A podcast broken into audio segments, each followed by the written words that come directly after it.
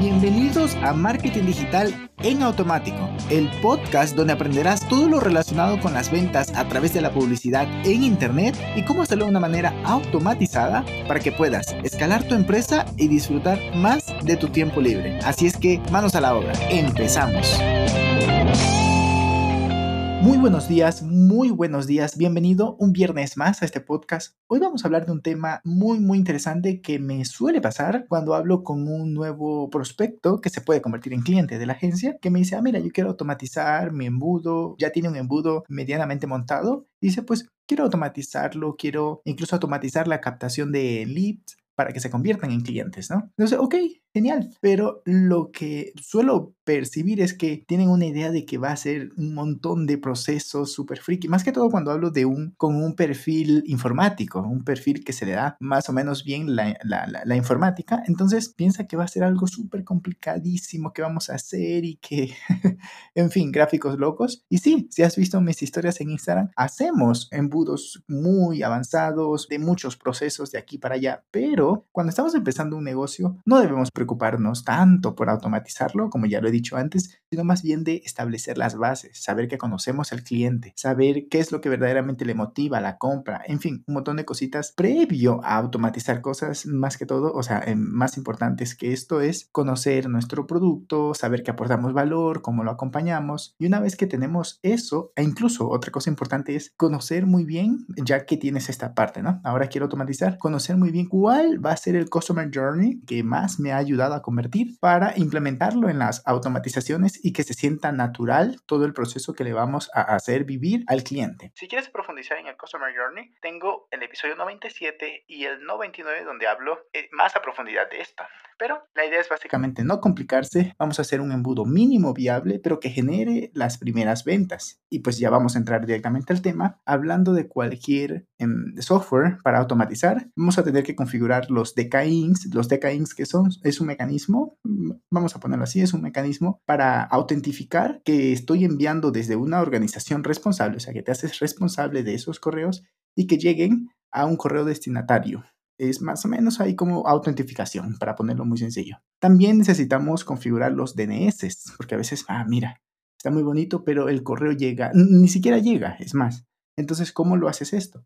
Toda plataforma de este tipo de email, entonces, tiene por allí configuraciones para poder conectarlo a tu servidor de correos y que estos te permitan enviar como si estuvieses enviando directamente de tu correo. Es decir, si tienes ActiveCampaign, MailChimp o cualquier otro, quieres que esa plataforma envíe como si tú lo estuvieses enviando de tu correo, por ejemplo, en mi caso, peter.enautomático.com como si lo estuviese enviando desde allí. Entonces, para que eso pase, necesitamos configurar muy bien los decains. ¿Qué más? Em, tienes que poner como buena práctica una dirección en esta plataforma. Cada vez hay más seguridades para este tema. Te obligan a poner la dirección física de un negocio. Y también, pues, er, es recomendable ponerle una firma. ¿Qué más? Esto ya lo habíamos hablado al inicio del podcast. Trabajar muy bien y tener muy claro el buyer persona para poder establecer un lenguaje de comunicación y que todos los lineamientos del copy estén en sintonía. Por ejemplo, quieres hablar muy divertido, entonces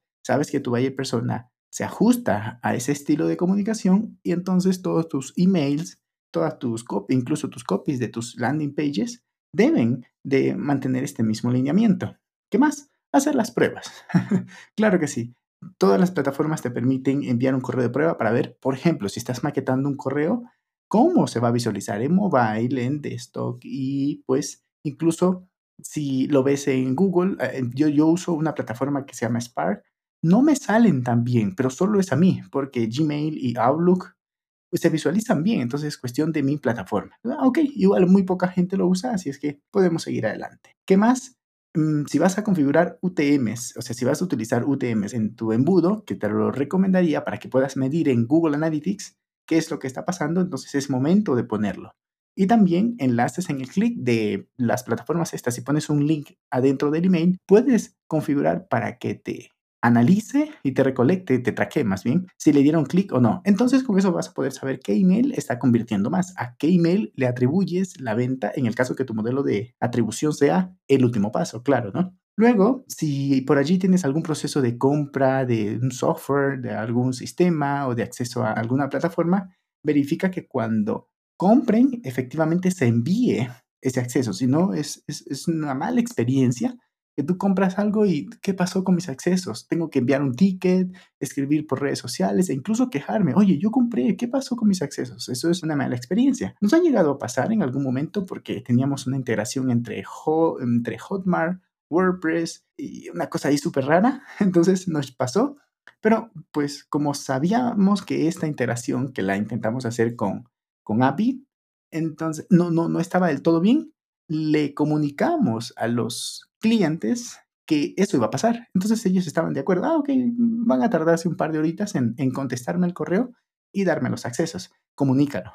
Así es que eso. Pero lo ideal es que sea automático. Aquí, a ver, estamos en marketing digital en automático, tiene que ser automático. Pero bueno, seguimos. Cuando hablamos de listas, lo ideal es que estas listas dentro de tu plataforma de email te permita segmentar y organizar muy bien tu base de datos. Nuestras prácticas es, por un lado, tener una lista general y también tener una lista de compradores, dependiendo, bueno, sí, de compradores. Y dentro de la lista de compradores ponemos etiquetas dependiendo, ahí sí, dependiendo del producto ya comprado. Y luego, si tienes una versión más avanzada del software, en este caso estoy usando de ejemplo Campaign, pero puede ser cualquier otra. También si tienes una, eh, la opción de deals de los CRM, pues también lo pones por allí.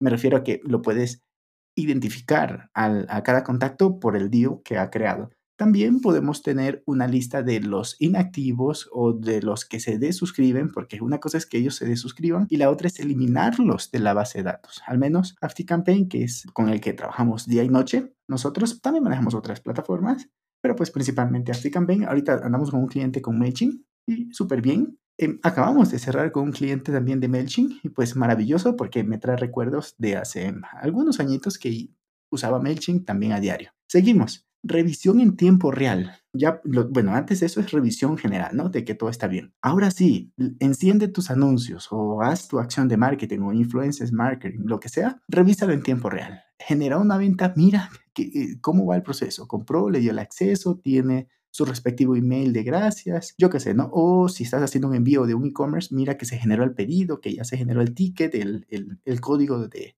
de seguimiento y también revisarlo después de cinco días. Es algo que lo tenemos como blueprint dentro de la agencia para que no es que hicimos algo y ahí quedó. Vamos a revisarlo periódicamente. Incluso ponemos cinco días, 15 días, 30 días y luego cada 30 días también nos metemos en algún momento, ¿no? Pero cada 30 días estamos sacando métricas, conclusiones y revisando que todo vaya bien. Obviamente esto es un fit aparte, ¿no? Entonces, por ese lado. Y el hecho de estar revisándolo te va a permitir ver qué es lo que está funcionando, porque has establecido métricas y todo eso, y poder implementar las mejoras. Por lo cual, para concluir, manténlo sencillo. Sé que aquí no he dicho nada a profundidad, pero quería compartirte estas buenas prácticas para que pues lo aterrices en tu negocio y sea fácil todo este tema de, de, de automatizaciones, de embudos y demás.